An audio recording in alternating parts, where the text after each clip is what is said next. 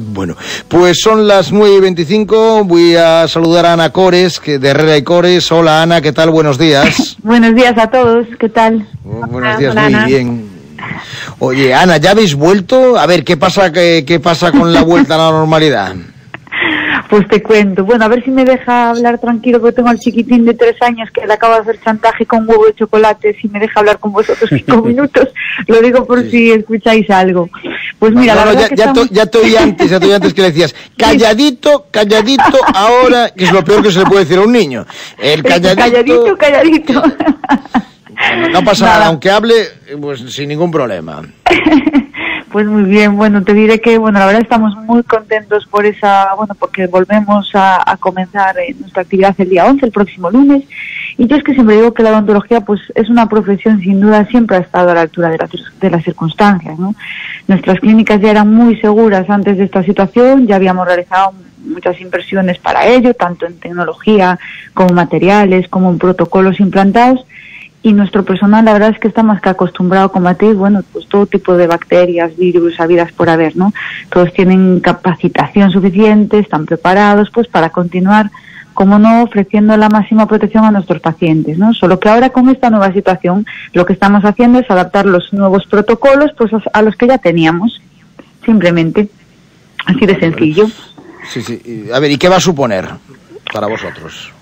Bueno, para nosotros eh, realmente va a suponer un mayor gasto, ampliación de horarios, con lo que la verdad que nos vamos a ver forzados a estar mm, pues muchas más horas en clínica que antes, la verdad, Claro. a gastar mucho más con cada paciente, pero es un, un sacrificio que en nuestras clínicas lo vamos a subir nosotros, ¿vale? Yo creo que todos tenemos que hacer un esfuerzo en esta situación tan difícil y no podemos subir los precios como se está hablando en televisión, ciertos compañeros de profesión, etcétera, etcétera, ¿no? En nuestras clínicas va a seguir todo igual para el paciente, ¿vale? Lo más importante para nosotros, siempre digo, es la salud de nuestros pacientes y, y como no de nuestro personal, ¿no? La gente se está retirando de este confinamiento, va a comenzar a ir a diversos lugares. Lo que me gustaría transmitirles es que la clínica dental es sin duda donde van a estar más protegidos. Yo siempre le digo a mis empleados, estamos más protegidos allí que en nuestra propia casa, ¿no? Entonces, bueno, yo eh, quiero transmitirle a todos pues, pues mucha tranquilidad. Nosotros la verdad que lo estamos. Eh, Lo estáis, estáis con, y con ganas, supongo, que sois profesionales y con ganas de poder volver a prestar servicio, ¿no? Claro, Eh, efectivamente. Eh, ahora yo siempre digo, es más importante que nunca no aplazar eh, los tratamientos, ¿vale? Deben de acudir al dentista. ¿Para qué? Para tener buena salud co- eh, oral y con ella buena salud general. Ya sabéis que van íntimamente relacionados, lo tengo hablado en numerosas ocasiones, ¿no? Por lo tanto, retrasar los tratamientos sin una justificación real no solo va a provocar a la larga la complicación de esos tratamientos, sino que con ello va a acarrear un aumento de costes, ¿vale? Entonces, y, dice, pues, dice una, y dice una persona, tengo más de 65 años, ¿puedo ya a partir de ahora iniciar mi tratamiento? Pues demorar los tratamientos tiene los mismos perjuicios a cualquier edad. De todos modos, pues será el profesional que, lo atiende el que decida con el paciente pues en función de su historia clínica, enfermedades y el tratamiento que tenga que realizar y todo eso. ¿no? Nosotros creemos que cuidar la salud oral debe de ser una prioridad para conservar la salud general. De hecho, están saliendo lo que pasa que aún, bueno, están ahí en controversia. He leído ya algún estudio incluso que están relacionados las bacterias de las que siempre hablo, de la enfermedad periodontal, de la piorrea, incluso con el COVID. Pero bueno, está por, por ver y demostrar, ¿no? Pero bueno, está muy demostrado. En nuestras clínicas, sin duda, estamos en disposición de, de, de garantizar la seguridad de todos nuestros tratamientos y de adaptar las condiciones económicas también a la situación actual de nuestra sociedad, pues para que nadie empeore por ello y todo el mundo pueda eh, arreglarse y estar en salud oral, ¿no? Por lo que quiero transmitiros, como siempre, tranquilidad. Nosotros lo estamos, vamos a intentar arrimar el hombro, ayudar lo máximo posible en lo que en lo que podamos, si esté en nuestra mano, y para que todo el mundo pueda pueda tener salud oral, Pablo. Bueno, y a la población general y como odontóloga, ¿qué consejos prácticos le darías para prevenir la infección por coronavi- coronavirus en base a la salud e higiene bucodental? Bueno, pues bien, como estamos diciendo hasta ahora, visitar al dentista, no, no dejarlo para más adelante.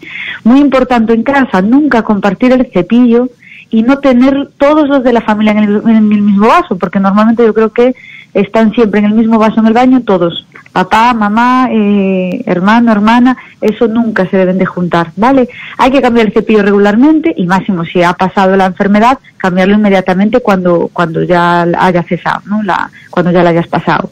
Y por supuesto limpiar los baños con lejía porque es el lugar donde se encuentran los cepillos.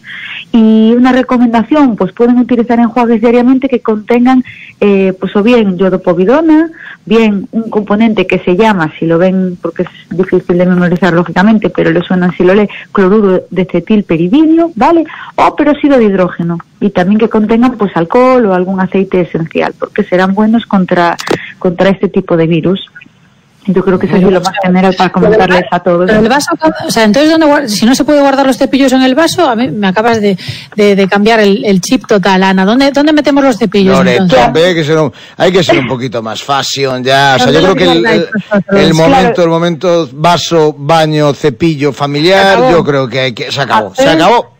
Claro. ¿Y dónde lo guardáis? Dame ideas, dame ideas. Mira, eh, eh, bueno, a ver, yo te voy a confesar, Loreto, nosotros toda la vida, la verdad, yo creo que todo el mundo lo tiene los de la familia en el vaso, pero sí es verdad que ahora procuramos, pues casi todos los cepillos te traen el, el capuchón protector y lo tienes que dejar, pues eso, cada uno en su parte del mueble que le corresponde o, o donde le sea cómodo, pero separados unos de otros. Date cuenta que si están en el vaso y normalmente ya están sin el capuchón, o sea, las cerdas están en contacto de un cepillo con otro, se contagia absolutamente todo. Pero siempre van ahí restos de bacterias, de placa, etcétera, porque nunca los lavamos bien. De hecho, nos damos cuenta que siempre tienen restos de pastas de otros días. O sea, que imaginaros al microscopio la, la gran cantidad de bacterias que, que, pueden quedar ahí acumuladas. Entonces, pues cada uno con el capuchón protegido y un, en un estante, la verdad.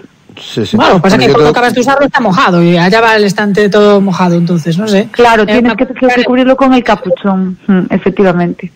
Sí. Bueno, yo tengo que decir si, que. Si vivimos yo, pocos en casa, un paso para cada uno. Si ya vivimos pues, cinco. Pues hay, pues hay, mucha gente que utiliza el espera, hay mucha gente que utiliza el cepillo eléctrico. El cepillo eléctrico normalmente va con Ajá. una base. Yo, por ejemplo, tengo un cepillo eléctrico, va con su base, está allí, está alejado de los virus Exacto. familiares, quiero decir, está Exacto. con mis virus solos. ¿no? Eh, entonces, Loreto, yo creo que es el momento de modernizar un ah, poquito. No, yo, yo lo probé el cepillo eléctrico, pero me era demasiado um, agresivo, ¿no sabes, Ana? El cepillo eléctrico, me era como pues demasiado. Yo te diré, Loreto, yo que trato problemas de salud, que soy especialista en ese campo, te decir que al 90% de mis pacientes les mando el eléctrico y hay una mejoría pero impresionante. Hay gente que te dice, que te comenta, ah, es que con el eléctrico eh, me veía las encías muy mal, estaba mal, pero eso es porque lo se utiliza de, mal. El cepillo eléctrico la mayoría de la gente lo utiliza hace los mismos movimientos que con el manual y no, el cepillo eléctrico tienes que dejarlo quieto sobre la encía medio segundo, vas en grupitos de dientes. ¿Por qué? Porque si no, no le das tiempo a que el cepillo haga el ciclo para el que viene diseñado. Si lo estamos moviendo de un lado para otro, no vale de nada que se mueva él. Hay que dejarlo quieto sobre la encía, pues medio segundo, y vas en grupitos de tres dientes, por ejemplo, de tres en tres. Y lo dejas ahí, cambias a otros tres, así simplemente. Y es una maravilla y el cambio es radical como viene la gente. O sea, es, es... Probaré, probaré. ¿Tú lo haces sí. así, Pablo? ¿Lo dejas quieto? Sí, sí, sí. Que debo reconocer que, que, que, que eh, yo soy, muy, para esas cosas me, me, no tengo paciencia, pero sí que me he acostumbrado últimamente a, a eso, a que el cepillo haga su, su función, diente por diente, unos, un segundito, un segundito, uh -huh. los de arriba, los de atrás que son dificilísimos. Mira que uh -huh. esos dientes de atrás siempre que son difíciles, ¿no? Porque podía haber una puerta de entrada lateral debajo de la oreja que te permitiese ir por ahí, pero no, tienes que ir hasta allá, hasta el fondo. Después los de abajo, después por dentro, después por encima, después la lengua, después los. Bien. Es que yo, hombre, yo, yo lo hago por la noche, porque si lo hago por la mañana tendría que empezar el programa a las 10 de la mañana, perdería de 8 a 10 solamente en esas abluciones. Entonces, bueno, eh, una, una, vez que se tiene práctica rapidísimo, ya se hace sin mirar y ya, ya es muy rápido. Un, una alusión, Pablo, hablabas tú de las puertas laterales. El cepillo eléctrico ya está de maravilla porque tiene un cabezal pequeñito. El que es de cabezal redondo es idóneo para esas zonas. Y el que utiliza cepillo manual, hay uno, yo lo utilizo siempre, es un cepillo que se llama Access, de la casa Vitis, Vitis Access, de acceso. Y ya es la mitad de pequeño que uno normal. Entonces notas con él cómo llegas a esas zonas eh, posteriores que tanto nos cuesta o nos suele quedar ahí, dar mal olor. O, entonces, el Vitis Access. Vale. Sí, lo estoy, viendo, pues lo estoy viendo en internet. Sí, sí. sí, el Viti siempre fue una marca así muy. Es mucho más pequeñito. Es, a mí me encanta. Yo lo uso de hace muchos años y me encanta. Vale, vale, vale. Y nada más. Vale. Y nada menos. Muy bien. Bueno, pues fenomenal, fenomenal. Que Ana, que muchas bueno. gracias hasta la semana que la semana que viene a ver cómo estamos. a ver cómo estamos, a ver cómo estamos, a ver si nos vemos pronto. Pues nada, un abrazo a todos, buena semana y me alegro de hablar con vosotros. Igualmente, igualmente, muchas gracias. Muchas Un abrazo. Son las 9 y 35 minutos. ¿Quieres volver a sonreír? En Clínica Dental Herrera y Cores lo hacemos posible. Implantes dentales inmediatos. Di adiós a la dentadura postiza y vuelve a disfrutar de la comida y a sonreír en un solo día.